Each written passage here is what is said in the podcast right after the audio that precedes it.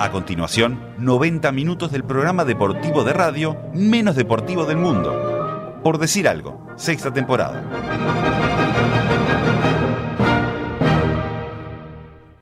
Maradona. Lo único que quiero que quede claro a los argentinos que, que no me drogué. Que no corrí por la droga, corrí por el corazón y por la camiseta. Jugó, venció, meó, perdió. Luna Villa nació. Más que frío. Yo me di cuenta a los 13 años que a mi vieja le dolía estómago todas las noches porque, porque la, la comida no alcanzaba. Y cuando me di cuenta empecé a, a llorar mucho. Tal vez jugando pudiera. hermanos tienen, tienen todo lo que me piden, tienen pelota que yo antes no tenía. A mi familia ayudar. Me arrepiento de haberle hecho sufrir a mi vieja, a mi viejo, a mis hermanos.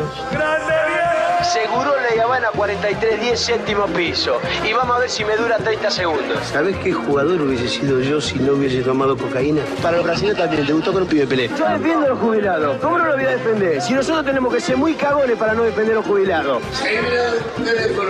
Aunque nosotros no querramos mezclar la política con, con el deporte, nosotros sabíamos que lo que teníamos enfrente eran ingleses. Vos también, Pazman.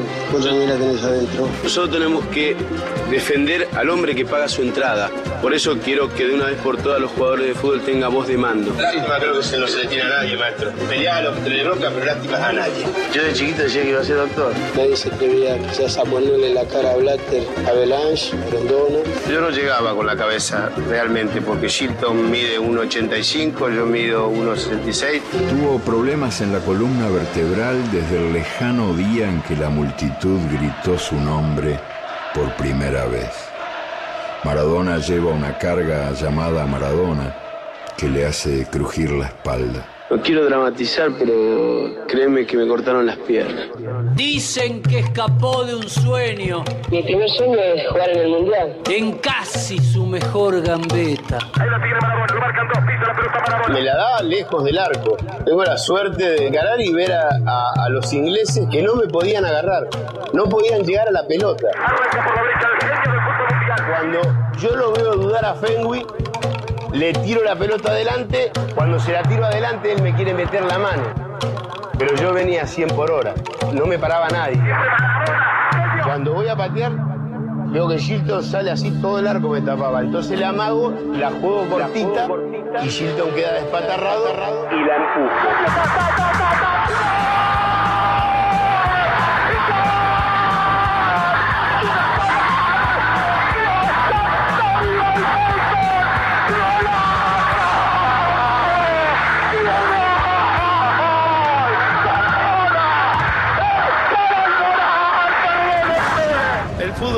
Deporte más lindo y más sano del mundo. Eso no le quepa la menor duda a nadie.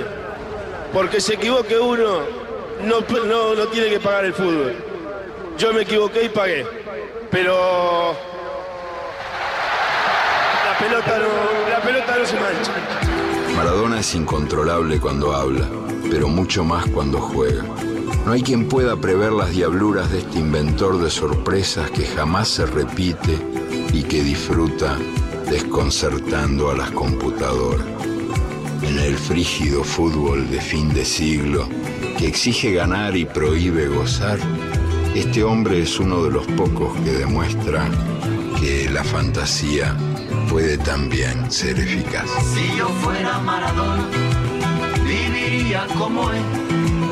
Si yo fuera Maradona, frente a cualquier portería. Si yo fuera Maradona, nunca me equivocaría. Si yo fuera Maradona, perdido en cualquier lugar. La vida es una tómbola, de noche y de día. La vida es una tómbola, y arriba y arriba. La vida es una tómbola, de noche y de día. La vida es una tómbola, y arriba y arriba. Si yo fuera Maradona, viviría como él.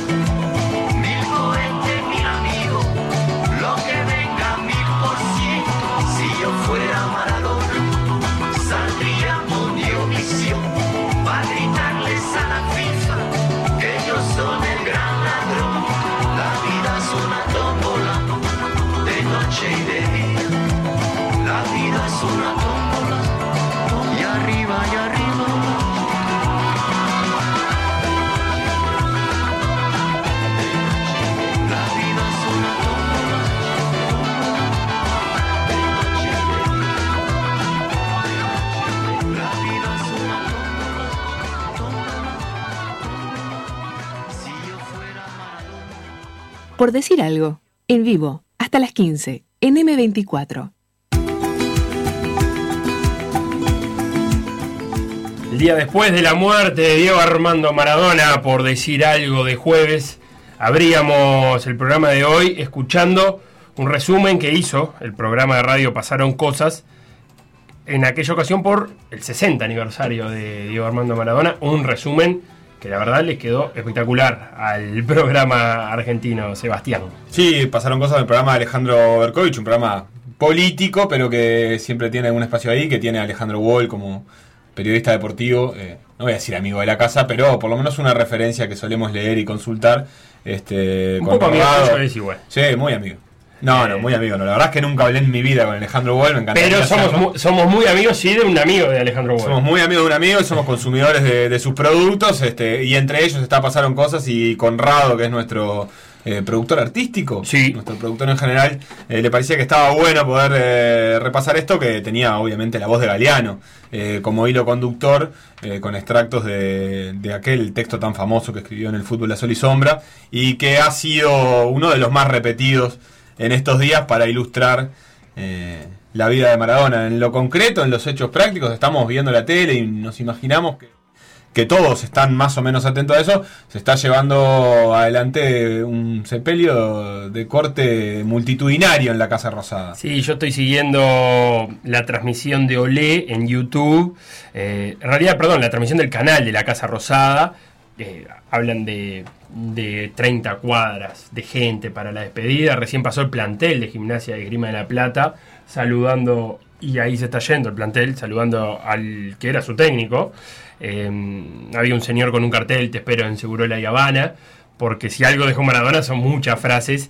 Eh, pero me queda pensando en algo, escuchando a Manu Chao, eh, en esta canción con la que cerraban eh, el informe, con la que cerraban este resumen de audio, pasaron cosas. Y esa primera frase, ¿no? De si yo fuera Maradona viviría como él. Y, cuánto se discute ahora de eso, ¿no? Y cuánto... Porque abundaron los textos, van a seguir escribiendo, las mejores plumas del periodismo algo han escrito al respecto de, de Maradona, las mejores plumas de otros lados que no es el periodismo deportivo también han escrito, porque nadie es indiferente, pero también han sido horas de mucha discusión sobre la figura Maradona. Nosotros ayer algo gozábamos con, con la noticia aún muy fresca que, que nos agarró, la noticia se confirma 10 minutos antes de salir al aire, y algo medio que decíamos, eh, porque se había discutido mucho sobre la vida Maradona, pero me parece que se siguió discutiendo, lo vamos a hablar en este programa, hoy va a venir Eleonora Navata, que tenía otra idea en la cabeza, pero me dijo, desde ayer que no puedo pensar en otra cosa que no sea Maradona, y, y Eleonora estaba acá como gente que sabe para hablar de género y deporte, y la discusión de ayer también pasa por una cuestión de género y Maradona, eh, y ha habido reacciones de todo tipo. Sí, en realidad lo, primero que se me viene a la cabeza es algo que ayer Facu esbozaba en, en el principio y que todavía no habíamos tomado magnitud, que es el hecho global de, del acontecimiento, este, que también tiene que ver con lo que fue la vida de Maradona, evidentemente, eh, pero creo que, que no, no habíamos vivido, creo yo, un hecho de esta magnitud en términos de masividad y de, globalidad, y posiblemente vivamos muy pocos en la, en la historia y en, lo- en nuestra vida que tengan tal nivel de, de masividad a nivel mundial y de, en lugares tan disímiles. Y en épocas de pre-internet, porque también lo hablábamos ayer en la charla, o sea, las camisetas Maradona estaban en lugares, en los 80, en lugares muy recónditos. Vos veías a un tibetano, podías ver con una camiseta de Maradona, a un africano de Guinea Ecuatorial con la camiseta de Maradona, y no te sorprendía. Sí, hay, hay una cuestión ahí que es que ese partido con Inglaterra también significó mucho para muchos lugares que habían estado eh, bajo ese yugo británico mucho tiempo. Hay varias, varios periodistas que lo han, han recogido en sus textos, lo que significó en lugares como Bangladesh o... Ex colonia británica. Sí, muchos lugares asiáticos que, que encontraron ahí, ni que hablar en sus vecinos, en Escocia. Eh, particularmente, pero también en Irlanda, ese, ese momento que para Argentina significó mucho, ni que hablar porque venía una guerra, pero que también trasladó al mundo. Y, creo que lo de ahora ya con Internet, evidentemente, ahora uno siempre piensa que lo que está viviendo tiene una magnitud especial y quizás en un tiempo vayamos este, a medida que, que, avance y que siga avanzando la maquinaria de la comunicación y de la inmediatez, seguramente aparezcan eventos que sean tan globales como este. Pero eh, la verdad es que ayer las reacciones y las tapas de los diarios y todo eso que vimos, una cosa que la verdad es que no habíamos visto nunca, por lo menos yo no, no tengo recuerdo de otra noticia, y me ponía a pensar si había otras figuras globales que pudieran despertar alguna cuestión similar. Seguramente las haya habido en la historia, eh, pensaba también que las cuestiones que son políticas necesariamente implican una fragmentación mayor, entonces es difícil, la verdad es que pensaba en Mujica. Eh, como una de las figuras globales. Eh, pero bueno, pero también pienso que. Pero Maradona eh, fue político también. Maradona fue político, hay que hablar, pero digo, generaba una, sobre todo a nivel mundial, creo que esa parte estaba un poco menos visible y generó como una unanimidad. Y, no sé cuántas nos pueden quedar en la historia de personas que puedan ser tan globales y que al morir puedan generar esto. a mí me parece que este año ya tuvimos un ejemplo con una magnitud mucho menor, pero con la diferencia también de que no estábamos en el epicentro de, ese terremoto. Cuando se murió Kobe Bryant fue un fenómeno global. Eh, por cierto, también manchado por cuestiones de género, también. cuestionado por eso. Eh, creo que, por ejemplo, en su eh, país de origen, en los Estados Unidos, capaz que es mucho menos cuestionado por, esas, por esos temas de lo que es hoy acá Maradona en, en estas latitudes, en Argentina, en Uruguay. pero bueno, ahora estamos pegados al lugar donde pasó el terremoto. Entonces también nos llega mucho más fuerte la ola, más allá de que la magnitud de lo que está pasando hoy en día y de la muerte de Maradona es mucho más grande, me parece, a nivel mundial que, lo que pasó con Kobe Bryant. Lo de Bryant fue una tragedia. Eh, de otra magnitud, eh, también en, términos de sorpresa y de lo distinto que fue.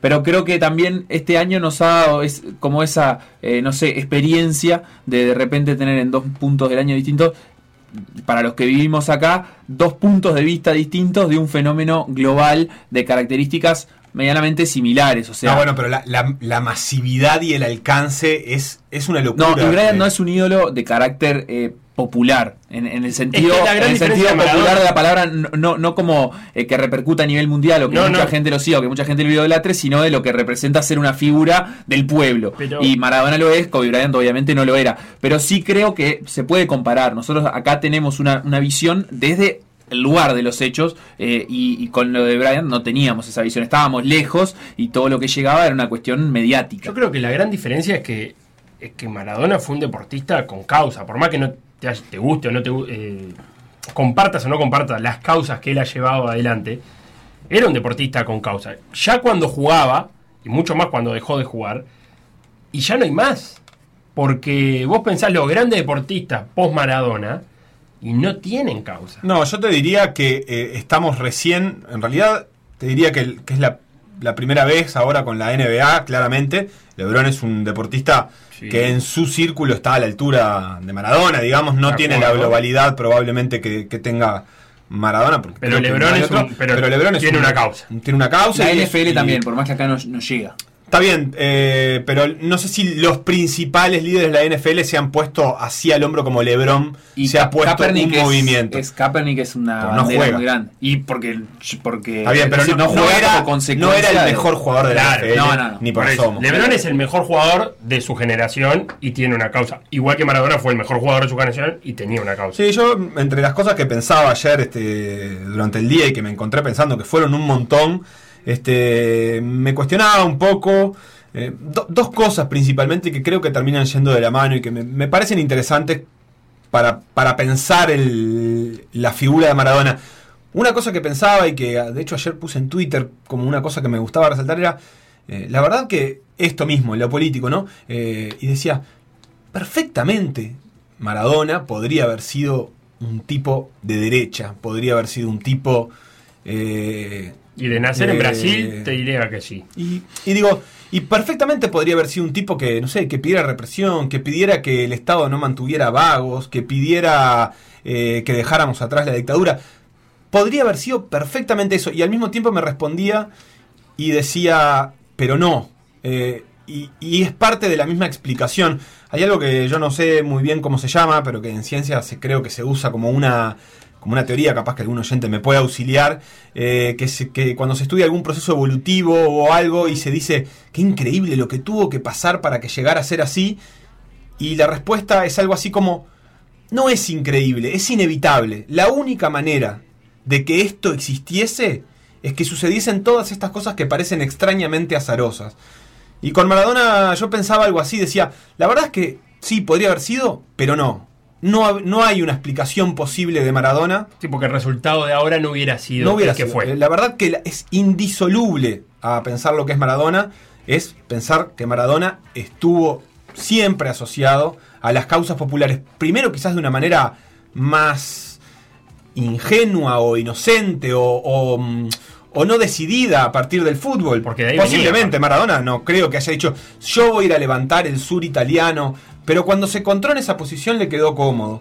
Eh, de la misma manera que le quedó cómodo cuando sintió que Argentina tenía que tomar algún tipo de revancha en ese partido, le salió, le podrían haber salido. Pero yo creo que ahí hay una, una cuestión que me parece súper interesante de pensar, que es, eh, y que es la segunda cosa eh, que, con la que la quería enganchar, que es, eh, la respuesta es, no, no podría haber sido de otra manera, solo podría haber sido esta Maradona, solo se explica por todo este montón de cuestiones, y por lo tanto, y, y es una cosa que es la que vos habías traído al principio, eh, no es eh, posible eh, separar la persona del jugador. Y, no solo no es posible, sino que creo que no corresponde. Entonces, me parece que yo no, no me voy a pelear con Jug- quienes lo critican. Jugaba como vivía Maradona. Jugaba como vivía, pero además. vivía como jugaba. eh, no, no, no es, no- me parece que es muy ingrato tra- tratar así a Maradona.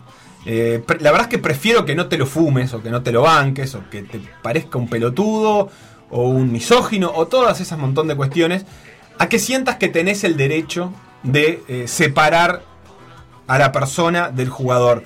Como si esa persona este, estuviese en un escalón inferior de moralidad humana que el resto eh, de los seres humanos que habitan en esta tierra. Cosa que realmente no es así, aún con todas las dificultades, problemas, eh, hechos este, súper complicados que se han planteado, me parece que es un poco injusto. Y porque además todo el otro montón de cosas eh, terminan eh, siendo constitutivas de la personalidad, tanto como las malas. Bien, lo vamos a hablar con el Leonero cuando esté, pero ¿cómo haces para que convivan esas dos cosas? ¿Cómo haces para que convivan los hechos repudiables, de los cuales Maradona también fue protagonista, con el jugador? Porque yo entiendo lo que vos me estás planteando, me parece, aparte, lo entiendo, lo comparto, eh, el jugador se explica a raíz de lo que es él como persona, el fenómeno Maradona se explica por las dos cosas, por lo que es como jugador y por lo que hizo afuera de la cancha, pero también adentro de él en su vida ha tenido algunos hechos eh, repudiables, como decía. Y que entiendo perfectamente, yo no me paro en el terreno de, juzgarlo o de decir eh, debería ser menos ídolo por estas cosas que, que hizo, pero le reconozco sí que hay un montón de eventos en los que participó, en los que fue protagonista, desde violencia doméstica hasta algunos otros, en los cuales están, está presente. Sí, lo que yo no creo. lo puedo tapar con la idolatría futbolística. No, pero es que no se trata de tapar, se trata de aceptar que la vida es mucho más compleja que eso y se trata de aceptar que, que, que hay cuestiones. de- primero que hay cuestiones que se le critican que son absolutamente mundanas y banales y cuestiones que no se le critica a, tu primo y a tu amigo eh, y que no se critica a uno mismo. este, y después eh, que, se, que tampoco me parece que corresponda tapar con eso el otro montón de cosas. Entonces, este, me parece que es mejor pintar un panorama complejo que tratar de ignorarlo en pos como de hacerle un favor de rescatar su figura de De futbolista. acuerdo, pero esa complejidad tampoco puede ser la de eh, no, no decir algo al respecto. Hablo de lo más complicado, no hablo de los banales, incluso del consumo de droga, tampoco. Pero eso lo dejo aparte. Te hablo específicamente de la violencia doméstica. Sí, yo creo que me, me parece súper interesante. Capaz que vamos a entrar en eso cuando venga Leonora y ella trae algo para, para hablar al respecto y es interesante. Me parece espectacular. De hecho, prefiero que esté presente a que, esté ignorado, porque me parece que no le hace ninguna justicia, eh, porque en esa bolsa en la que se puede ir este, con algunas de las denuncias de violencia de género que ha tenido, eh, se va a ir también otro montón de cosas que tenían que ver con la humanidad de Maradona y con la forma de ser, que marcaron un montón. Ahora, si tenemos suerte, vamos a hablar también con algunas personas que han compartido de cerca y que van a poder traer eso. Este, y creo que también este, eh, Víctor Hugo lo reflejaba en la charla con, Gabriel Romano de Dos Orillas, que es, este, además de sus causas políticas, fue un tipo extremadamente admirado y querido por sus compañeros. Este, a pesar de, ese perfil de, pelea permanente que ha tenido un público, quienes compartieron con él han reconocido eh, un compañero único, un tipo humilde, laburante, este, que, siempre fue un líder positivo de sus equipos. Es cierto, son cosas deportivas también. Pero me parece que, por eso me parece que también es interesante resaltar esa parte de qué es lo que hizo que también Maradona llegara a esa altura, a esta magnitud, que es también alguna de las cosas que hizo fuera de la cancha. Que se enojó Lilian conmigo, ¿no? supongo que sí, porque dice que cambia de radio cuando sienta el conductor principal de, por decir algo, caerle a Maradona con sus moralismos totalmente de lengua ligera. Eh, bueno, sí, Lilian vuelve, vuelve cuando, cuando, cuando te sientas cómoda, pero. Lo que, lo que a mí. En realidad, lo que está tratando de hacer Felipe es trasladar una discusión que está presente y poder dinamizar también. Y, y, quiero decir que, son cuestionamientos, ni por asomo tengo una opinión muy firme al respecto sobre nada. Hay, una cosa claro en aclarar que no me quería parar en ningún pedestal de moral porque no me siento cómodo en ese lugar. Hay una cosa que, para mí cabe resaltar también, en, como en todo esto, es eh, que a veces no sé si se pierde de vista o se entrevera con todo esto, que es eh, una cosa es obviamente lo, que él hizo dentro de una cancha o fuera, o, cómo se plantó en, distintas cuestiones eh, sociales, políticas. Eh, pero también como mezclado con eso está lo que Maradona generó en cada una de las personas que lo admiran o que lo idolatran en algunos momentos puntuales de la vida, ya sea por un logro deportivo o ya sea por un cierto discurso que a la gente conmovió. Y es esa parte la, que vuelve al, tipo eh, presente en los sentimientos de las personas, creo que es lo que complejiza tanto todo esto, porque eh, es, casi, bueno, como en el texto de, de Sacheri, ¿no? ¿Cómo le vas a, enrostrar algo al hombre que eh, te, durante algunos momentos, algunos instantes te dio la felicidad más grande? Creo que no, es que eso justifique nada, pero sí explica la, complejidad que tiene eh, para las personas, para los argentinos particularmente, para aquellos que lo admiran, eh, ponerse, digamos, eh, hacerse carne de estos cuestionamientos, porque en realidad se puede cuestionar a las personas, se puede cuestionar a los hechos, pero lo que vos ya no vas a poder cuestionar es el sentimiento que te generó en ese momento puntual y ese es una, esa es una vivencia que aunque después dejes de estar de acuerdo con que te haya generado eso, ya está, ya te lo generó, ya lo viviste, ya eh, te, sentiste, digamos, eh, totalmente conmovido, emocionado, apasionado por lo que sea que pasó en ese instante y lo que... Eh, de alguna manera, en ese caso Maradona generó, pasa con otros ídolos, no, obviamente no a este nivel, y me parece que eso también, digamos, la, la fuerza con la que eh, su vida o su carrera deportiva generó estos sentimientos tiene que ver eh, con cómo se cruzó eh, su acontecer deportivo con los discursos de los lugares donde vivió y a los que defendió. O sea, si se vistió la camiseta de Napoli, como decía Seba, bueno, levantó al sur contra el norte de Italia y era una batalla, digamos, casi cultural histórica, eh, lo mismo con, el partido contra los ingleses, la guerra de las Malvinas, o sea, hay un montón de cuestiones que lo trascienden a él, pero que, en él se hicieron... Eh, nada, se hicieron como carne propia. Tuvieron nombre y apellido porque él se fue a poner esa camiseta y a, jugar ese partido. Entonces, quizás encontramos en, eso, eh, en esos equipos y en esas circunstancias el mejor Maradona dentro de la cancha, y no es casualidad. Porque el mejor Maradona es el del Napoli, el mejor Maradona es, es el de ese Argentina, el mejor Maradona no es el del Barcelona. No, que igual fue un muy buen Maradona, o opacado porque quizás no consiguió la Liga o, la, o, la, Champions, pero que tuvo una lesión muy fuerte y que tiene perlas y destellos que, son increíbles. Pero sí, eh, lo sucedido, como para cerrar esto que está diciendo Facu, lo que creo es que eh, hay como una tentación muy grande de, de poder anular una historia por un, por, un, por momentos y me parece que la foto tiene que ser vista en algo grande y, y también tiene que ser vista eh, desde todas sus épocas y, en concordancia con, con los momentos históricos, en concordancia con, eh, eh, con, con, sus pares también, con su ambiente, porque la verdad es que yo creo que, no sé, cuando Messi se retire o Cristiano Ronaldo, a mí me va a parecer justo que lo recordemos sin recordar, por ejemplo, que evadió 25 millones de dólares al fisco durante 50 años.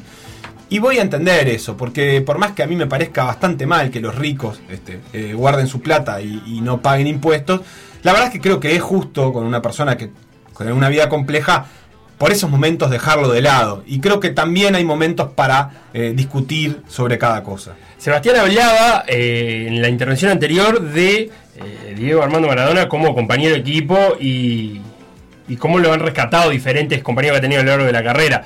Eh, nosotros ahora estamos en contacto con Ariel Krasowski, compañero de Diego Armando Maradona en el Boca del 81. Ariel, ¿cómo andás? Muchas gracias por estos minutos, en, por decir algo.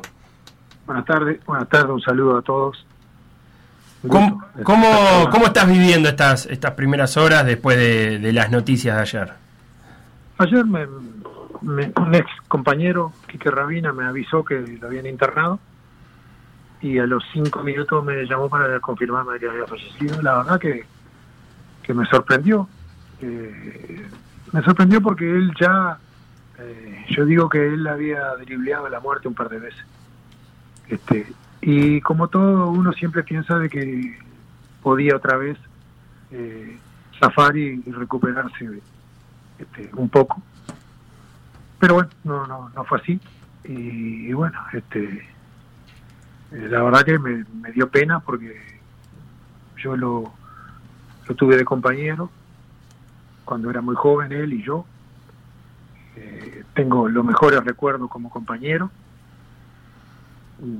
Tuve la fortuna de convivir con el mejor jugador del mundo que yo vi y que voy a ver en mi vida. Eh, compartir muchas cosas con él, viajes, giras, ver cosas increíbles que lograba en la sola presencia de él, no en lugares donde el fútbol es muy común o la gente fanática. Eh, en lugares donde el fútbol prácticamente en aquella época pensábamos que no existía el fútbol, llegaba Maradona y revolucionaba un país entero. Ariel, eh, en esto, esto que estás contando mm, inevitablemente me hace acordar a la anécdota de cuando fueron a jugar a Costa de Marfil. Supongo que estás pensando en eso. Sí, sí, eso, eso me impactó y, y lamentablemente no me equivoqué en lo que se me pasó por la cabeza en ese momento. ¿Cómo fue esa llegada a Costa de Marfil? No, era un partido amistoso que íbamos a jugar, la mayoría de los compañeros no, quería viajar ninguno porque en aquella época pensábamos que en África ni jugaban al fútbol. Esa es la verdad de las cosas. Como con Diego jugábamos partido amistoso, gira, eh, hacíamos muchos partidos aparte del torneo local, porque había que aprovechar el que estaba él y era, era un buen negocio para el club. Este, nos tocó ese día ir a Costa Marfil. Este, en el año 81, ¿quién sabía que en, Costa Marfil, en el África, eh, jugaban al fútbol? Y bueno, fuimos, y cuando fuimos a aterrizar, el avión amaga a aterrizar, levanta y empieza a sobrevolar el aeropuerto. Yo iba sentado al lado de Chino Benítez, que era un compañero que tenía, que, que me dio una gran mano cuando llegué a Argentina. Este, éramos muy amigos y yo sabía que él se ponía muy nervioso en los vuelos y empezó a ponerse nervioso, a transpirar y, me decía esto se cae y el avión no puede aterrizar, llamamos a la zafata, la zafata viene y lo tranquiliza, le dice no, que se tranquilo que están desalojando la pista. Nos miramos y pensamos, bueno, para poder pegar un avión o por salir otro, o por llegar o aterrizar otro avión. Por eso estábamos haciendo tiempo para aterrizar. Cuando aterrizamos había más de mil personas que la policía estaba sacando por la fuerza de la pista. Y lo único que gritaban eran Diego, Diego, Diego. Claro. Yo este- tenía 22 años, Diego iba allá adelante, apenas le veía los rulitos este, en el asiento, y miro al chino y le digo, chino, ¿vos viste esto? Si esto es ahora que está empezando a jugar el fútbol, imagínate lo que va a ser su vida, lo que va a ser de él en el futuro. Claro, estamos hablando de que Maradona ahí tenía un puñado de años en primera, ni siquiera tenía un mundial jugado. ahí no sé si tenía 20 años y yo tenía 21 para 22. Este, era cuando recién habíamos llegado. Él llegaba de Argentino Junior. Lo único que tenía Diego en ese momento era el título de campeón juvenil en el Mundial de Japón. Después ni siquiera hemos salido campeón con Boca. Fuimos en África, a Costa Marfil, donde pensábamos que no jugaban al fútbol. El avión no podía aterrizar porque lo estaban esperando a Maradona. Después fuimos a jugar el partido amistoso, un estadio como el Centenario, repleto de gente, y le ganamos 3 a 2, sufriendo a un equipo marfileño. Este, te digo que eso me impactó para toda la vida. Y lamentablemente lo que se me cruzó por la cabeza, que se lo dije a un compañero, después pasó a lo largo de su carrera. ¿Vos sentiste que esa popularidad como que lo iba a terminar absorbiendo de alguna manera? Y que es muy difícil, es muy difícil, es muy difícil. La gente que opina de, de un lugar este, que no está donde estaba él, eh, puede tener otra opinión. En lo que vivimos, convivimos con él, este, ya nos pasaba en Argentina. Concentrábamos en hoteles a puerta cerrada y cuando íbamos a almorzar o a cenar, él no podía, nosotros nos levantábamos y nos íbamos porque terminábamos y él no había agarrado los cubiertos. Nosotros salíamos a caminar, a dar una vuelta por alrededor del hotel, él no podía bajar de la habitación porque cuando lo veía en el hall la gente se quería meter para adentro de cualquier manera. Eh, cuando estaba el hotel cerrado iba el conserje, el gerente, el dueño del hotel, los socios, el, la mucama, el cocinero, la cocinera, foto, autógrafo, yo qué sé. Eh, eh, era muy difícil ser Maradona y de dónde salió Diego y en lo rápido que fue todo. Diego salió de Argentino Junior a Boca y cuando se fue de Boca ya era una de las personas más famosas y conocidas en el mundo, en el mundo. Este, y me pasó porque lo vivimos.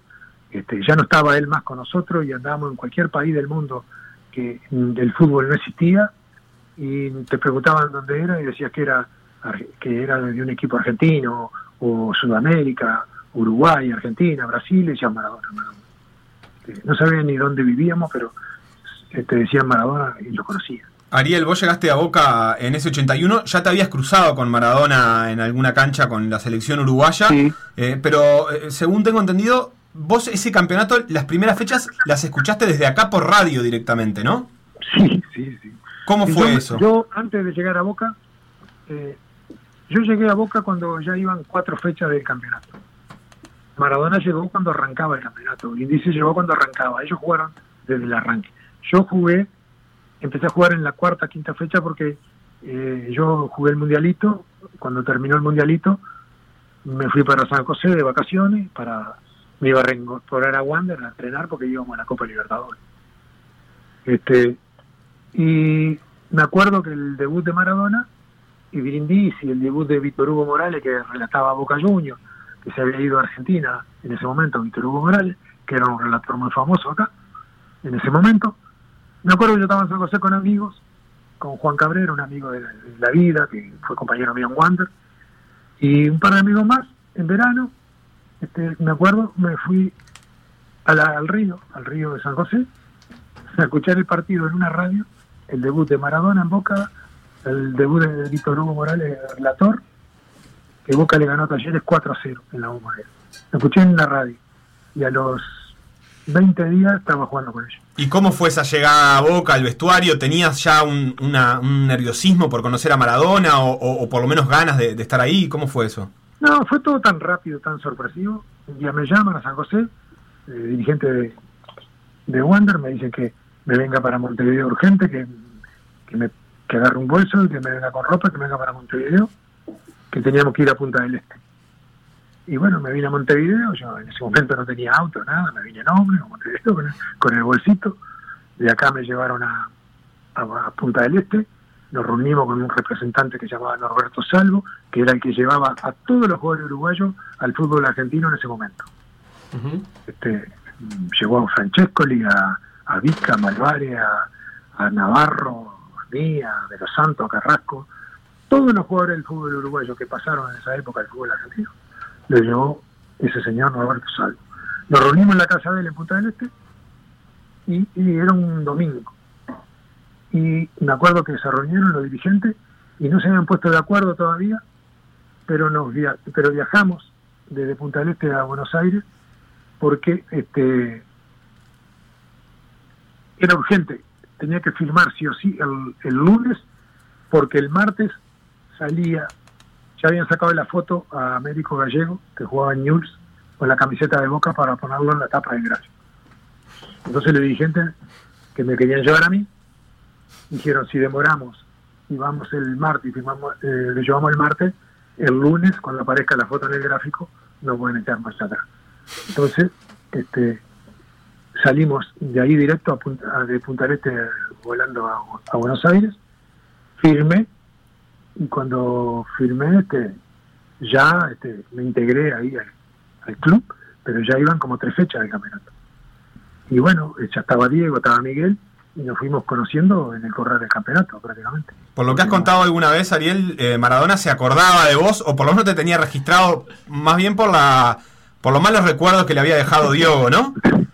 Sí, como todo, este, en el fútbol, este, yo tuve la, la suerte de enfrentarme a él dos veces.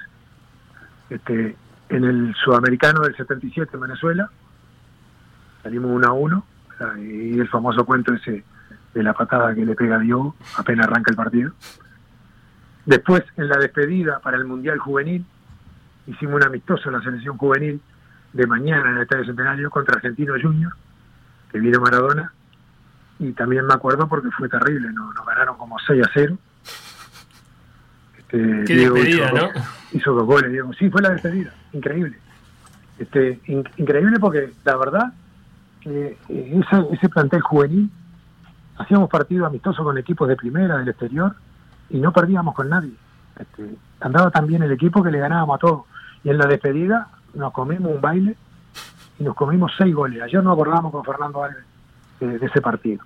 Este, jugamos medio tiempo en la mayoría de los titulares y medio tiempo en lo que el resto del plantel. Pero nos comimos creo que tres goles en el primer tiempo y tres goles en el segundo. Parejitos. Y estaba Maradona. Después lo tuve de compañero, por suerte. Cuando llegó a Boca en el 81, mm, me recibe él con los demás compañeros, este, y me da la bienvenida y, y me agarra, cuando termina de hablar, me abraza y me lleva para el costado así del grupo, me dice uruguayo vení. Me dice al oído, el moreno sí, que me pegó una patada que todavía me duele. ¿Qué de la vida de él? ¿Dónde está? Yo me acordaba porque fue criminal la patada que le pegó Hugo. Me acuerdo que fue terrible. Una patada que además era, no te voy a decir que común en aquella época, pero estamos de acuerdo que era una época donde se jugaba un poco más fuerte. Claro, era otro fútbol. Era, otro fútbol de los que jugaban bien, los habilidosos, no se los protegía tanto como ahora. Este, entonces, este, para neutralizarlo, para pararlo, para poder este, imponer un poco de respeto, eh, lo que se hacía los primeros 10, 15 minutos era, era pegarle porque no te expulsaban nunca en los primeros 10, 15 minutos. Después sí, ya, no sé por qué era, pero era así. Era el fútbol de antes. Ariel, Pero para no ayer, caer- ayer nos acordábamos con Fernando y mirábamos la cara de Diego, porque el partido arrancaba, movieron. No entendió nada, Diego, dijo, "Pues no pasó ni dos minutos. atrás, la fue a controlar y Diego rechazó y, y fue siguió de largo con el pie y le pegó de creo que del tobillo, le- en la canilla, en el, en, la- en el, en el cuádriceps, en la cadera y hasta le raspó la costilla. De- dicen algunos que le rompió la remera ese, con Sí, esa patada. Sí, sí, sí, Diego quedó mudo, mirando con los brazos abiertos, así como diciendo, ¿qué pasó? Era una de sus características igual, ¿no? Eh, recibir y no, no protestar mucho. Nunca protestaba, nunca se quejaba, nunca, nunca lloraba. Al contrario, era, eh, a veces le pegaban y él trataba de no caer para seguir con la pelota. Esa era una de las cosas que tenía que yo nunca la vi en ningún jugador de fútbol. Le pegaban tremenda pata- patadón y Diego intentaba no caerse, hacía algo que no sé cómo lo hacía. Él iba cayéndose, apoyaba una mano y, y seguía corriendo, no, no, no sé cómo hacía, con, con, con los pies y con la mano, se apoyaba con una mano y no se caía y seguía. Y varias veces lo vi terminar la jugada y hacer el gol. Una cosa increíble que solo él lo podía hacer. Ariel, como para ir cerrando nomás, eh, más allá de que veías toda esta magnitud de, de, lo que era este compañero que tenías, ¿en algún momento se te pasó por la cabeza que iba a llegar a ser un jugador tan dominante durante tantos años en el fútbol mundial? Este, sinceramente, dijiste, este loco va a ser el mejor del mundo durante mucho tiempo. Sí, sí, sí. Este, te digo más, compañeros, amigos este, uruguayos que lo tuvieron en Argentino me decían lo mismo. Este, ya veían que era un fuera de serie y que iba a ser algo increíble, futbolísticamente. Ariel, ¿quiénes eran esos, esos, uruguayos que jugaron con él en Argentinos? Eh, Nelson Agresta y Ayes. Claro, claro.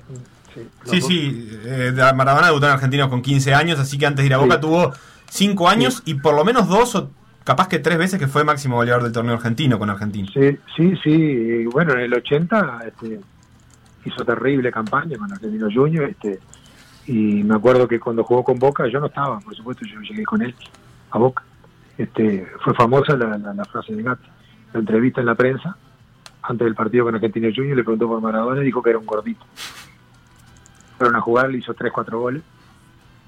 Al otro día fue toda la prensa a preguntarle a Gatti qué, le parecía el gordito. Y Gatti le dijo que era un gordito que jugaba bien. Ariel Krasowski, muchas gracias por estos minutos en Por Decir Algo y un, cálido abrazo. Bueno, saludo a todos y, gracias. A la Chau, chau. Ariel Krasowski, integrante del campeón metropolitano de Boca Junior, campeón metropolitano de 1981 los únicos cuarenta y pico de partidos oficiales que jugó Maradona en esa primera etapa en Boca. Todos recordamos lo de los 90, pero la trayectoria de Maradona en Boca en esa primera etapa fue particularmente corta y oficialmente fue solo ese torneo. Nunca llegó a jugar Copa Libertadores con Boca Maradona. Y hay una, una historia con la venta de Maradona y si se le pagó a argentinos o no se le pagó. En, en aquel entonces la venta de Maradona para, para Argentinos Juniors significó la posibilidad de armar un equipo, construir un equipo con la economía de ese momento que después le permitió ser campeón de América. Eh, de hecho, repasábamos con Felo que no solo la economía, sino que le dio como siete jugadores. Boca, le armó el cuadro entero. Que, terminaban jugando en Argentinos, este, obviamente no son conocidos, pero que, que y era una venta de menos de un millón de dólares. Era una venta muy pequeña, la venta después de Maradona. Eh, después hubo una canción muy, muy famosa y bueno, de tono un poco soez, pero que decía eh, vale 10 palos verdes, era la canción que cantaba la hincha que decía vale 10 palos verdes, se llama Maradona. Y bueno, las gallinas realizaban sobre él algunas actividades este, non santas. Pero digo, ese, esa cifra de vale 10 palos verdes eh, siempre quedó como un ícono eh, con, la figura de Maradona en una época que 10 palos verdes claro, una demencia. La única figura de esa popularidad, dice Nacho, en el deporte es Jordan con sus diferencias de causa, pero hay algo clave y es la época en la que surgieron, lo suficientemente acá en el tiempo para que la gente lo viera. Eh, dice, dudo mucho de la gente que vio a Pelé, dónde lo veían, ¿no? Y lo suficientemente temprano para entrar en la primera ola de marketing deportivo, cuando comenzaron a explotar los, los ídolos deportivos por sí mismos. yo te, un pequeñísimo asterisco que es, de todos esos, de todos los grandes figuras del deporte, me cuesta encontrar uno que después de retirado haya mantenido eh, la presencia mediática y la magnitud de, de, su, de su oratoria y, de, hasta de su actividad deportiva como Maradona. Jordan, si no salía este documental eh, de Last Dance, no te digo que nadie se acordaba de él, pero hacía 12 años que lo veíamos cada, cada 6 meses en un recuerdo. Esto no son tipos con presencia activa. Maradona pero mantuvo presencia activa. Por ejemplo, siendo entrenador de fútbol. Claro. Dirigió la selección Pero Jordan es dueño del equipo y en Estados Unidos está súper presente. Nosotros estamos lejos. Por más que nos parezca que todo está cerca, nosotros no vivimos en el lugar donde Jordan tiene una influencia tan grande. Eso es lo que lo hace masivo. Y pero vivimos en un lugar donde Maradona sí tiene no, Yo no sé que en Nápoles por supuesto que está represente. No sé cuán presente está en España o en Francia Maradona, Maradona. Mucho, muchísimo. Cuando eh. Maradona tuvo una, cuando Gimnasia le puso la silla, era comentario en las radios españolas. Claro, mantiene eso. De hecho, eh, ayer hubo una, había una carta de Emmanuel Macron, por ejemplo, de una carilla sobre lo que significaba Maradona. Hizo mención Víctor Hugo este, que hizo mención, una carta, bueno, no sé si es buena o no, pero ni siquiera si es interesante. Ah, pero es un presidente francés hablando de un jugador argentino. Claro, como que una cosa que supera mucho en la generación de, tipos que van entre los 40 y los 55 años ahora, y de los jugadores de fútbol sobre todo, eh, está demasiado presente, creo yo. Nos dice Nicolás que parece que Madonna ayer fue trending topic en Estados Unidos porque pensaron que se había muerto eh, con la proximidad del nombre. Nos preguntan acá si por ahí Cantona no tenía una causa, pero tal, después eh, nos decía Hernán, bueno, Sí, este Cantona- está hablando de deportistas actuales. Después de, después de cuando hables de confusiones, Facu, en el último bloque, las del básquetbol uruguayo también. Sí. Que son pintorescas, por favor. Maradona superó el, el mito de Perón, así con sus luces y sus muchas sombras era el único que podía conseguirlo y por lo que se ve le saca varias cabezas. Esto no es ni a favor ni en contra suyo, es lo que es, dice David. eh, Ahí nos escribía Hernán que estaba. No, Hernán, no. ¿Quién estaba allá?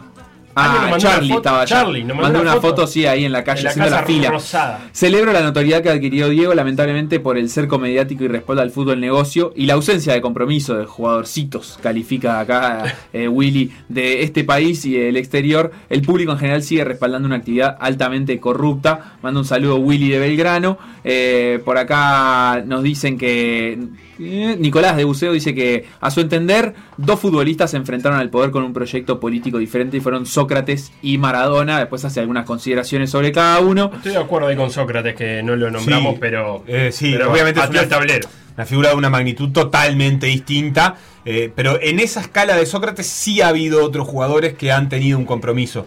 No sé si actualmente, pero sí ha habido, porque Cantona también lo ha tenido, y de hecho Cantona sigue siendo un militante. Es otra escala, o- obviamente todo es otra escala respecto a Maradona, ¿no? Y por último, por acá Nacho nos repite una anécdota que ya escuchamos ayer en Todo por la misma plata, que en el 79 él vivía en Shangri-La, salió a la calle y pasaban caminando Maradona, Ramón Díaz y Escudero, que estaban concentrando ahí eh, o en Lagomar para el sudamericano del 79. Se ve que la AFA estaba con poco Yo tengo esa anécdota y te la voy a contar 78. siempre que pueda. Mira lo que te digo. No, por Yo, supuesto. yo tengo la buenísimo. foto acá de Maradona cargando a, a Claudia en la playa y jugando un picadito, que es una cosa. Mira esta foto. ¿En Shangri-La? En Shangri-La.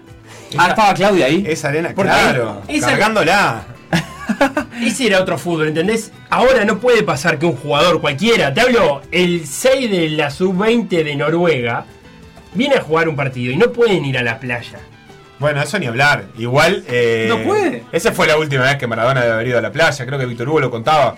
Fue al Mundial pero, de Brasil. pero no, como decía, como decía salir. Ariel Kasowski, lo invitaban a jugar un partido por eh, porque había que juntar plata para un comedero de no sé qué y lo armaba. Como aquel partido en Nápoles que lo jugó en el fondo de la casa, que no le prestaron. Sí, con un barro infernal. Claro, que era a beneficio de un, de un gurí del barrio que precisaba para operarse. Y el Napoli no le dio el estadio, no sé si fue el Napoli o quién. El no le- Napoli y la FIFA le prohibieron jugar ese partido por fuera del calendario. Ah, lo- y lo juego igual. Eso ya no se puede hacer. Un gran abrazo para Gabriel que nos escribe eh, manejando su Suzuki y nos manda un saludo. Bien, Eh, bien. hacemos una pausa y enseguida volvemos con más por decir algo.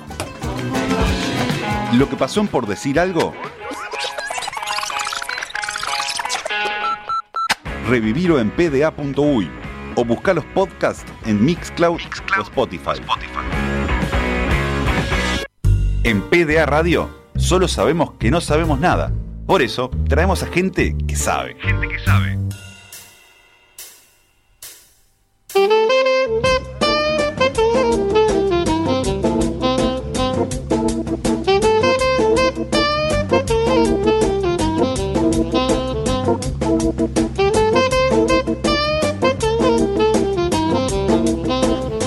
Jueves de gente que sabe, lo anunciábamos, hoy tocaba la visita de Leonora Navata y su columna, sus charlas en realidad de género y deporte, pero se nos atravesó la muerte de Diego Armando Maradona. Leonora, ¿cómo andás? Hola, ¿cómo están? Bien, Y- se suma, perdón, está Facu sigue en la mesa y se suma Agustina. Preguntale cómo estás.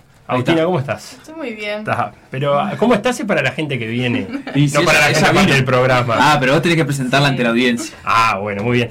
Eleonora, decíamos eso, se, se nos Se atravesó. se nos se nos atravesó. Maradona y bueno, cuando hablamos de que este jueves tocaba, este jueves tocaba, este, realmente tenía, como que tenía en mente algunas otras cosas, este, para, para conversar. Pero lo que pasó ayer, eh, realmente eh, creo que, era necesario cambiar los planes y que más allá de que entiendo que tanto en, en este programa, ayer, hoy, eh, más temprano y en muchos programas se está hablando de este asunto, siento que debo hablar de eso también. O sea, no, no, no, no me quedaría, no me quedaría tranquila en este momento del deporte mundial porque creo que hay un hito eh, mundial en el deporte con la muerte de Maradona, eh, de, no, estar afuera, de no quedar afuera, porque porque nos toca, nos, nos, a mí por lo menos me impactó mucho. Yo primero no lo podía creer este, cuando estábamos... Eh, Viste que siempre dicen que cuando, cuando este, se estrellaron los aviones en las Torres Gemelas, todos recordamos dónde estábamos. Ayer era un día eh, para eso. Ayer cuando nos enteramos de que murió Maradona, creo que todos este, vamos a recordar dónde estábamos.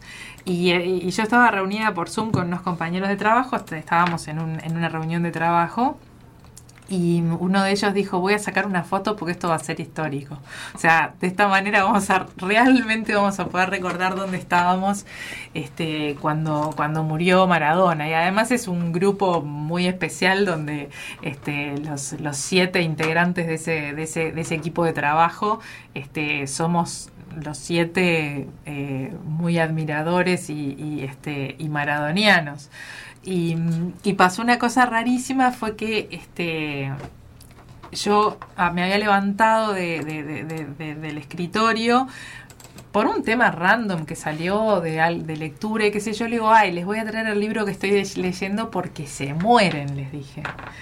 Porque estaba leyendo el libro de Andrés Burgos sobre el partido de Argentina e Inglaterra, que es un libro que es eh, editado por Tusquets, que, es una crónica minuciosa de ese partido. De, ese partido, sí, jugada por jugada. Es, es, imponente, el libro me lo prestó sí, es altamente mi, querido, mi querido Rafael Rey, que le agradezco mucho, que en estos días justo nos vimos y me prestó ese libro y bueno, no sé, esas casualidades.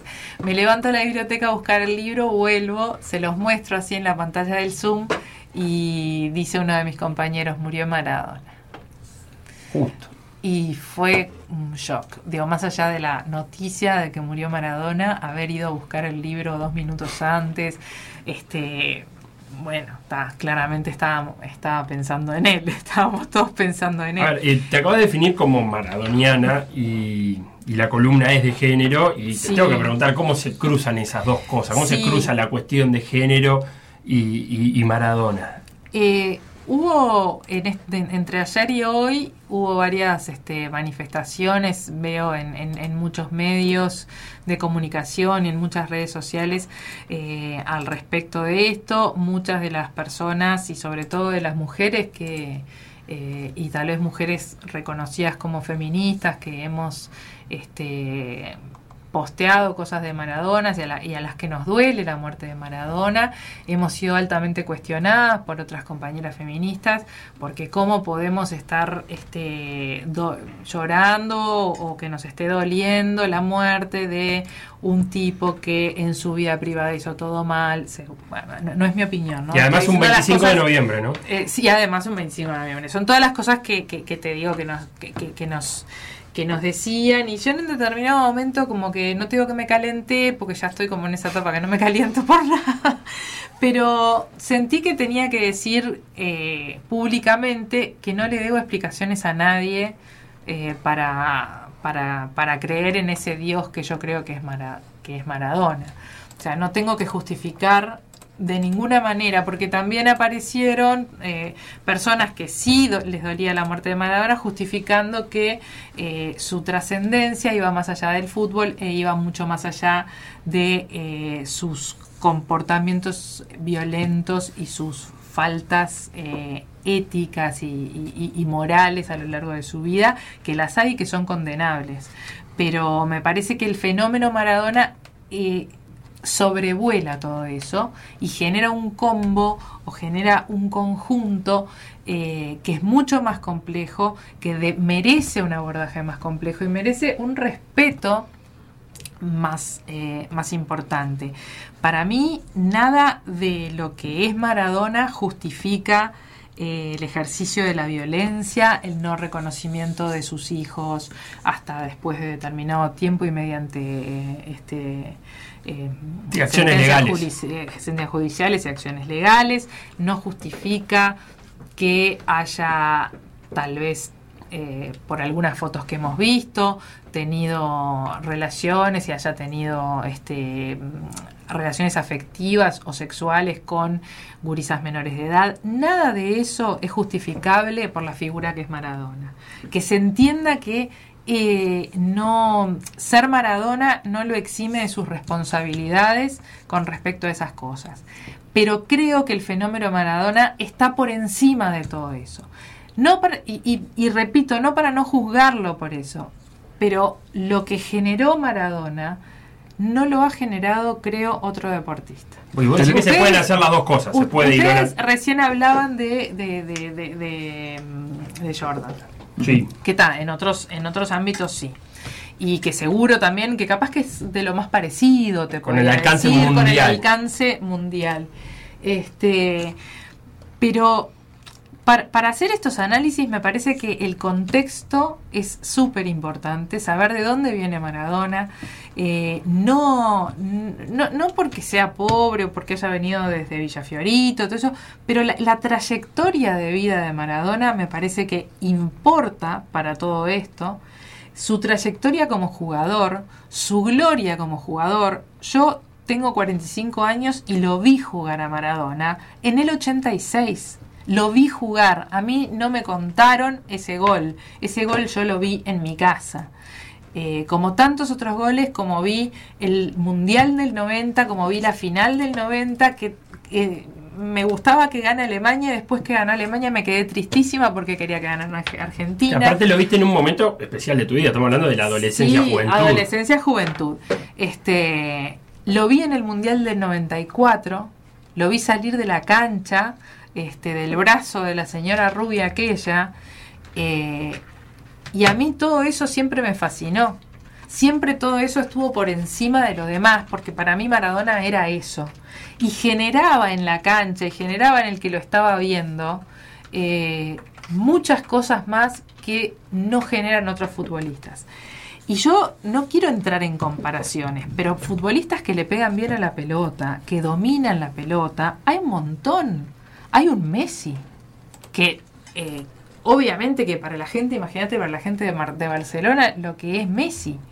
Eh, y yo que tengo este canal que parece el canal de Messi, que todo el tiempo están hablando de Messi, eh, y cada vez que hay un programa te piden que dan los goles que Messi le hizo a ese coso, o los marcadores que marcaron a Messi cuando jugó de 9 abierto. Bueno, está.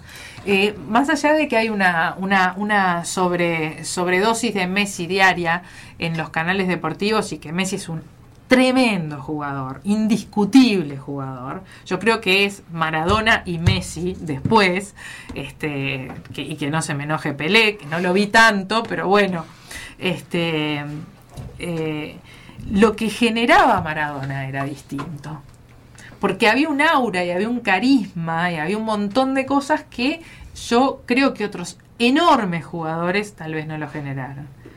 Si Lothar Mateus era un gran jugador, sí, era una maravilla. Y capaz que hasta eh, si yo soy un empresario del fútbol y quiero una, un, relojito que me vaya a rendir 10 años, y sí, capaz que tenía que decir que tenía que contratar a Mateus y no Maradona, para hablarte de contemporáneos. Eh, pero Maradona era otra cosa. Y por eso Maradona también triunfa en el Nápoles. El Nápoles era un equipo que nunca había ganado nada. El Nápoles era un equipo realmente medio pelo. Y gana un escudeto con Maradona. O sea, esas cosas no las podemos, más allá del campeonato del mundo del 86 de Argentina, que tenía un cuadrazo, y hay que reconocer que tenía un cuadrazo, pero era un cuadrazo de enormes jugadores que seguían a un líder. Porque, y eso también es importante, vos decís, cuando vos tenés un cuadrazo y cuando vos tenés jugadores de la talla que tenía esa Argentina, que se hayan unido y que todos supieran que el capitán era Diego y no se cuestionaba, que lo supiera Ruggeri, que lo supiera Valda, o sea, no estamos hablando de nenes de pecho. Estamos hablando de tipos que, que eran eh, eh, personalidades fuertísimas. Y esas personas tenían en Maradona su guía.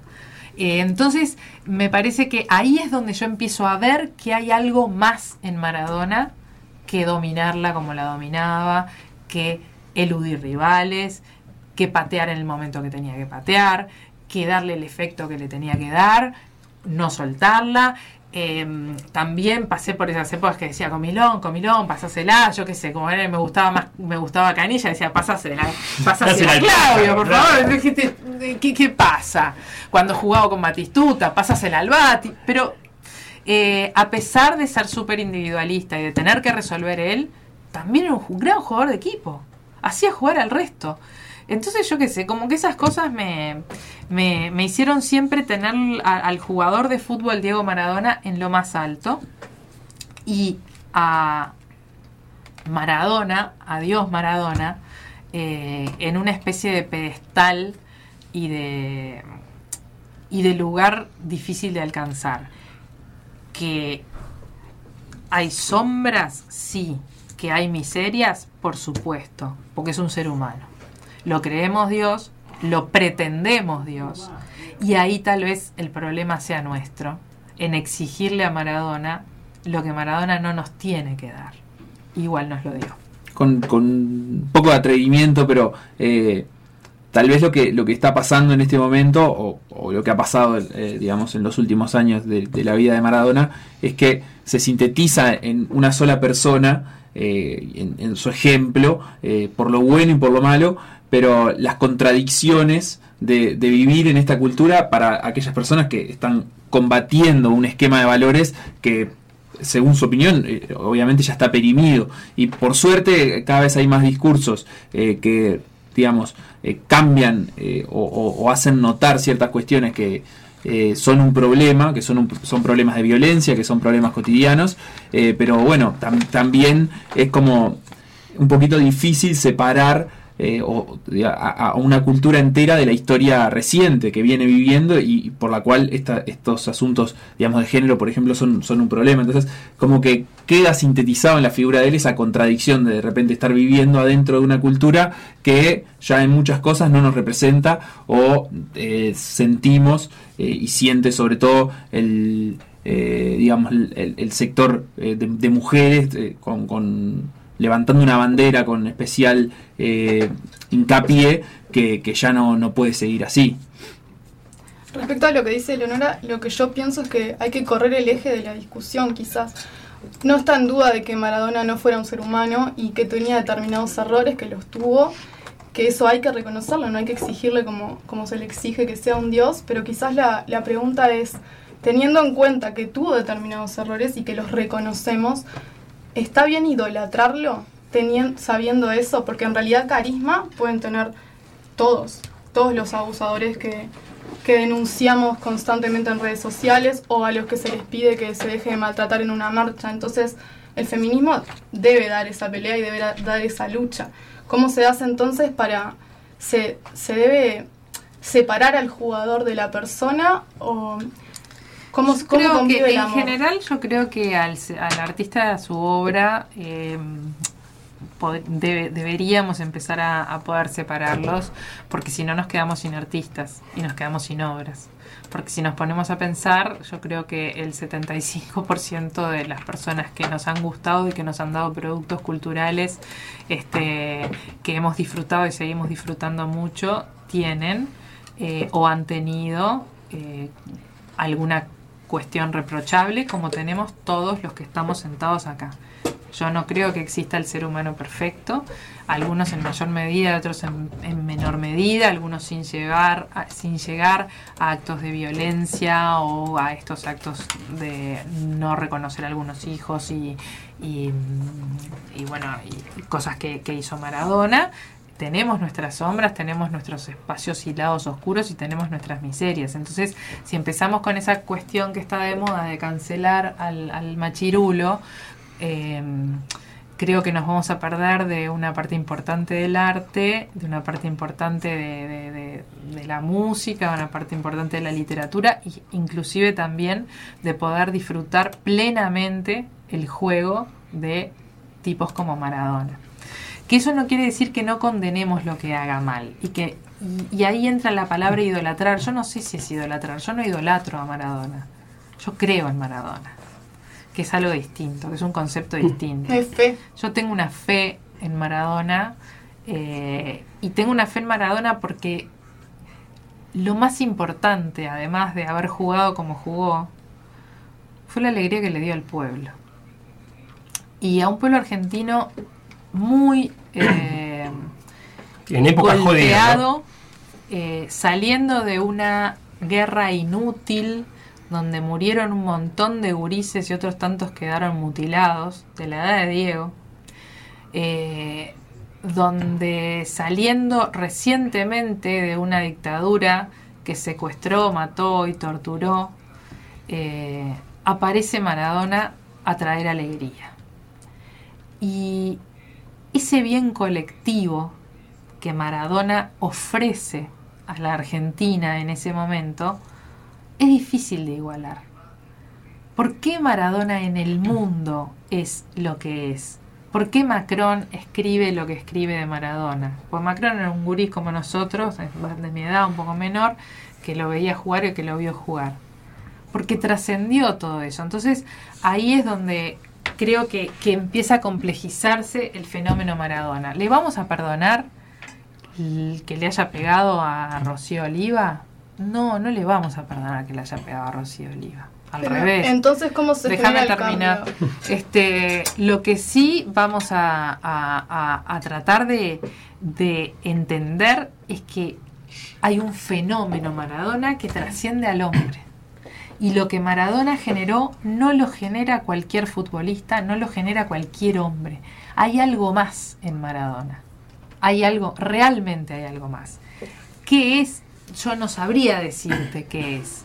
Porque también lo vimos abrazados de gente que no nos gustaba, también vimos que en determinados momentos eh, tenía este, alguna, alguna posición política reprochable o, o tal vez que, no era del agrado de todo el mundo y sin embargo él estaba convencido y iba para adelante. Y esas son las cosas que me parece que hay que rescatar de Maradona.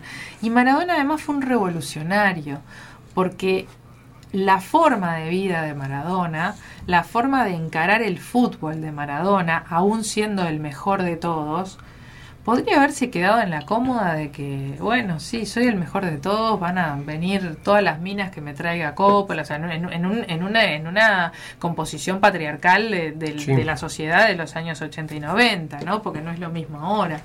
Este, de, la, de las minas que me traiga Coppola, los jarrones con cocaína que me traiga Coppola, o sea, tenía todo eso y sin embargo decidió ponerse en pie de guerra contra la FIFA, ponerse en pie de guerra contra Belange, empezar a decir estas cosas de las mafias del fútbol que nadie las decía, no nos olvidemos tampoco de ese Maradona, porque aparte de, del que ya dijimos, del magnífico futbolista, del pésimo marido y pésimo padre, también estaba ese Maradona que leía más allá, un tipo con inteligencia, que sabía que con su carisma lograba llegar a lugares que otros no lograban. Y con conciencia de clase. Y con conciencia de clase que no la perdió nunca. Ahí cuando me dicen, eh, bueno, empiezan en, mis, discusiones hoy en varios grupos, imagínate, eran varios grupos de amigas de WhatsApp, el tema de la discusión feminista está muy, pero muy presente con respecto a Maradona, ¿qué hacemos con Maradona? Este, empecé a buscar alguna cosa y algunas este, feministas argentinas, inclusive vinculadas a, todos los temas de trabajo de violencia en el fútbol, hablan de un de una especie de acercamiento de algunas posturas de Maradona al feminismo, pero no al feminismo burgués, sino al feminismo de barrio y con conciencia de clase, donde el abordaje es totalmente distinto. Que tal vez lo, lo hiciera desde la inconsciencia, seguro que lo hacía desde la inconsciencia, porque es un, eh, brillante hijo del patriarcado, por decirlo de algún modo, este Maradona con sus actitudes.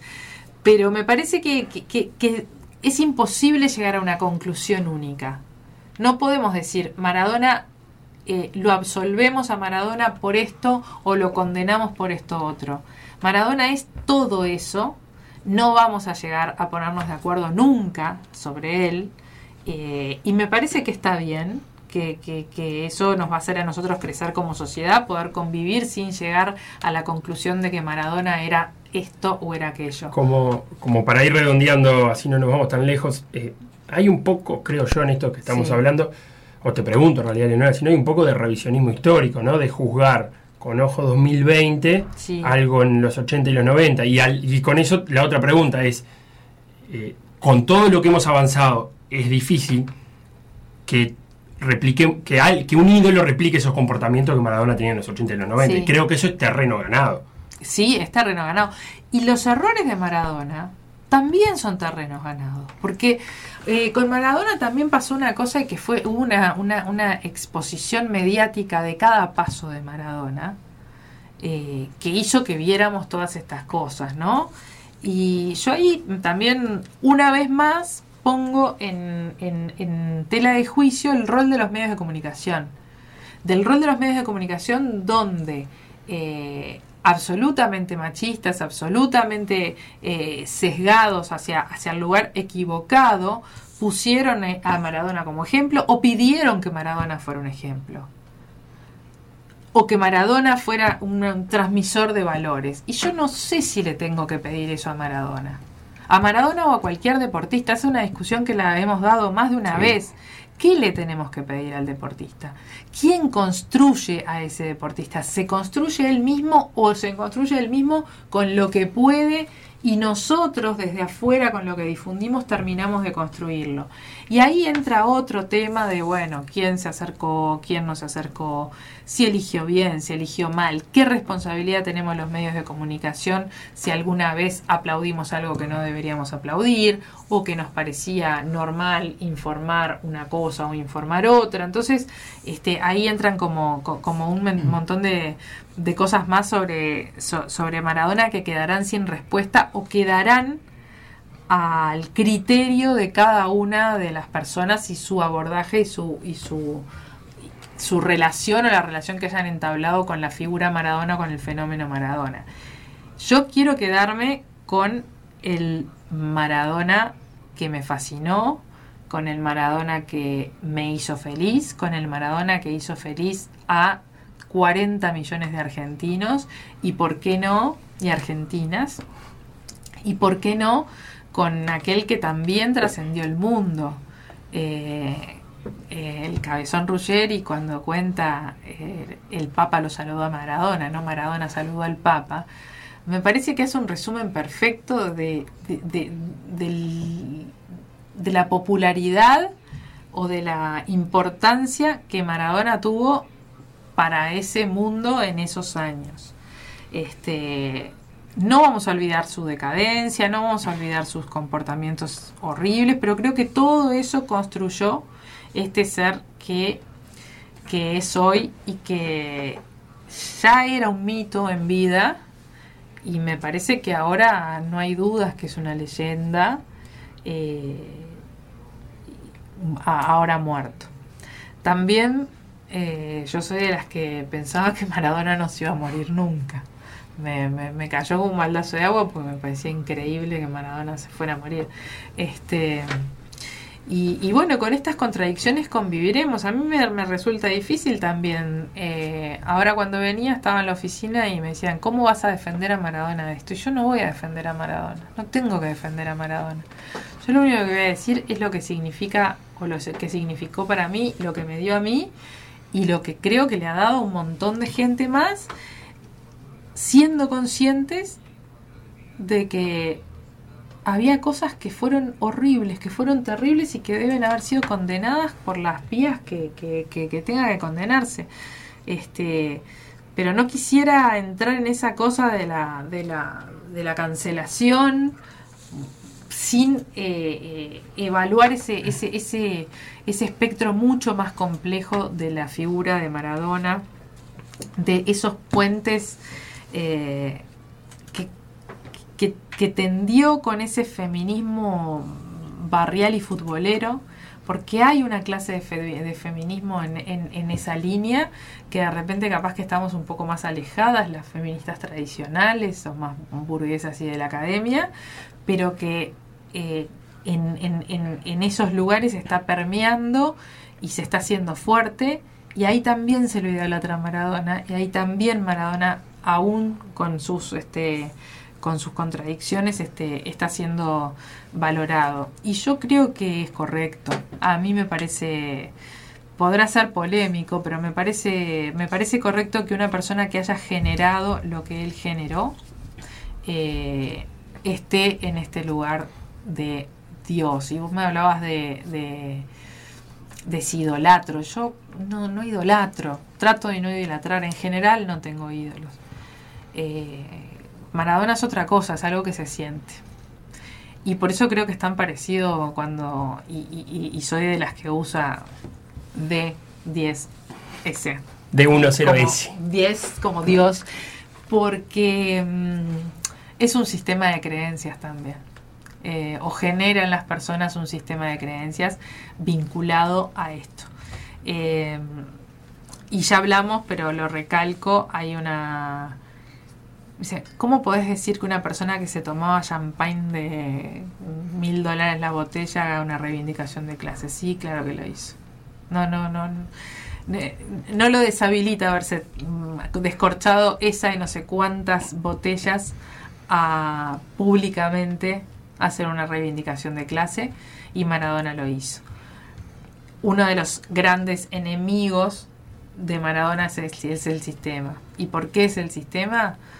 Porque eh, el sistema le tiene eh, cierto temor al, advenimiento de estas clases populares, al alzamiento de estas clases populares. Y no estoy hablando en términos de revolución, sino en términos de, copar la opinión pública, de copar la, la calle, de copar este, y, que, y que permee ese pensamiento y esa conciencia en, en la mayoría de los ciudadanos, y a eso es lo que siempre le temió el poder, y por eso el poder estaba siempre en contra de Maradona. Eleonora Navata, gracias por la charla. No, por favor, a ustedes, un placer.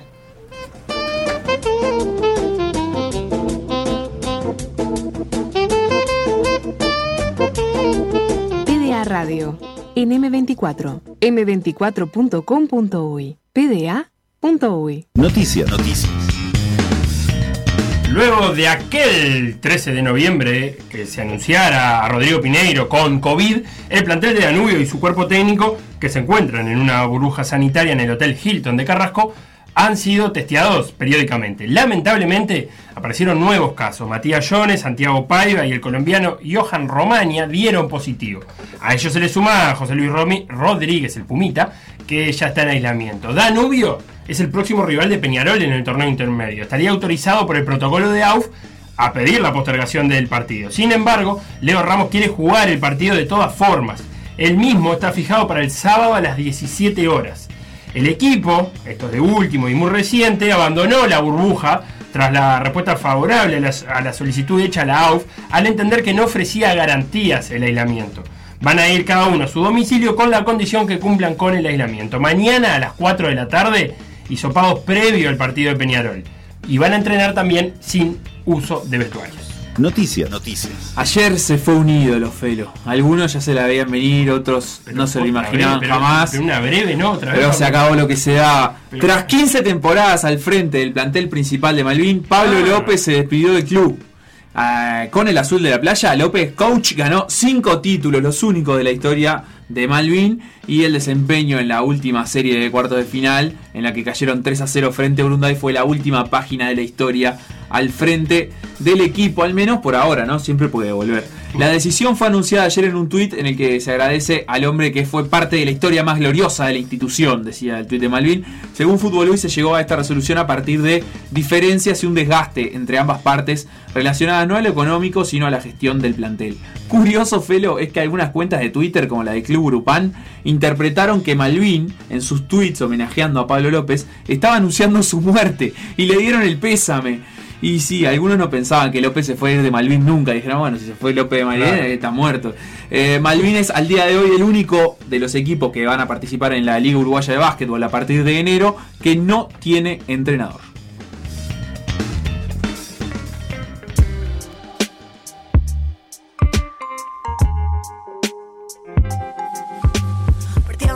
otra vez algo tan simple. Me cambio tipo 10, te toco el timbre. Pensaba que esta vez podíamos ser lo que nos pinte. Pero salió al revés y ahora te está bajando Tinder. No pienso en la mujer que te debiste.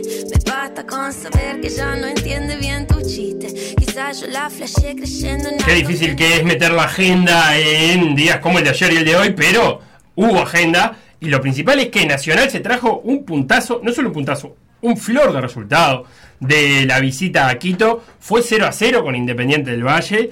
Fue un 0 a 0 complicado porque Independiente del Valle rompió todos los récords de cantidad de tiros al arco en los 90 minutos. Eh, ayer en la transmisión de Por Decir Fútbol, Guzmán repasaba en el entretiempo el promedio de tiros al arco que tenía Independiente del Valle. Ya había superado, eh, en el primer tiempo ya había superado a su promedio de tiros al arco en, los 90 minutos. Y el segundo tiempo siguió eh, igual. Más allá de eso, hay algunas chances claras. El primer tiempo Roget saca un par de tiros muy difíciles. El segundo tiempo es la borda que saca una pelota en la línea que era gol. Hay un buen partido del triángulo final, Orihuela, la borda y Roget. Pero si saco yo esos dos, esos tres tiros, te diré, tampoco los otros eran tan claros, aunque le erraron al arco. Eh, fue un, resultado alentador para Nacional, jugando a la altura de Quito, sin recibir goles, consiguiendo un empate. Va a venir a Montevideo, yo creo que un poquito envalentonado, me parece Nacional. Creo que tiene, tiene con qué. Y además esperando también recuperar a los jugadores que nos tuvieron. Sí, y además seguro. Y a Neves veremos si, si puede recuperarse de, tener COVID. Y además hizo, hizo algo de daño. Las corridas de tres al primer tiempo y el segundo, una corrida que, que llega muerto a definir, termina definiendo las manos del arquero eh, complicaron un poco. El Chori Castro tiene un tiro que saca muy bien. Eh, Pinos, el arquero. La mejor del primer tiempo, tal vez. La del segundo tiempo, hablo yo de, del segundo tiempo, perdón. Sí, la mejor, O sea, la, mejor situación de, gol, tal vez, fue un, partido. Sí, fue un tiro libre, fue un tiro libre. Fue un tiro de afuera del área muy complicado. O sea que también Nacional encontró el camino como para, para hacerle daño a Independiente del Valle. Y yo no descarto que el planteo se parezca un poco más a esto y un poco menos al nacional del torneo local, algo intermedio, porque Independiente del Valle cuando tuvo que correr hacia atrás con espacio, y se le complicó un poquito, con Treza principalmente. Eh, es 0 a 0, para la vuelta es un flor de resultado, porque no recibir goles... Eh, siempre positivo en, este, en este torneo, en esta Libertadores. Eh, y lo otro que hay que decir para cerrar el programa ya que estamos a un minuto es que jugó Fénix ayer por la Sudamericana. No consiguió flor de resultado. Valeria González, Velasco, Romero y Martínez le dieron a Independiente la goleada de 4 a 1. Eh, para Fénix anotó Olivera, que hizo un gol de penal a los 29 minutos, cuando ya Fénix jugaba con 10 porque se fue expulsado Fernández a los por una, una patada muy parecida a la de Cavani con Chile. Ay, ay, ay, ay, ay, ay, ay. 25. Ah, ¿con Chile o con Brasil? Con Brasil, perdón. Ah, ta, ta. Eh, a los 25 minutos, o sea, arrancás el partido 1 a 0 abajo y todavía te quedas con 10. Estaba bravo para Fénix. Lo logró empatar, pero después se llevó tres golcitos más. Ahora va a tener que ir a Avellaneda a tratar de remontar esto te diría casi imposible. Cierro porque el Guzzi muy amablemente nos tira los datos. Ayer Independiente del Valle tiró 29 veces al arco, 6 le embocó al arco. Nacional tiró 5, 2 de ellas al arco. Pero ayer, en un partido como ayer, se esperaban dos goles de Independiente. Y no hizo ninguno. De Nacional solamente 0,5, o sea, medio gol de todos los tiros. Pero de bajar un, un gol esperado de casi 2 a 0 es un mérito tremendo el de Nacional. Dicho esto, nos vamos a tener que retirar porque no hay más tiempo para mañana, para mañana, para más nada. Así que lo dejamos con todo por la misma plata. Nosotros nos reencontramos mañana 13.30. Chau, chau.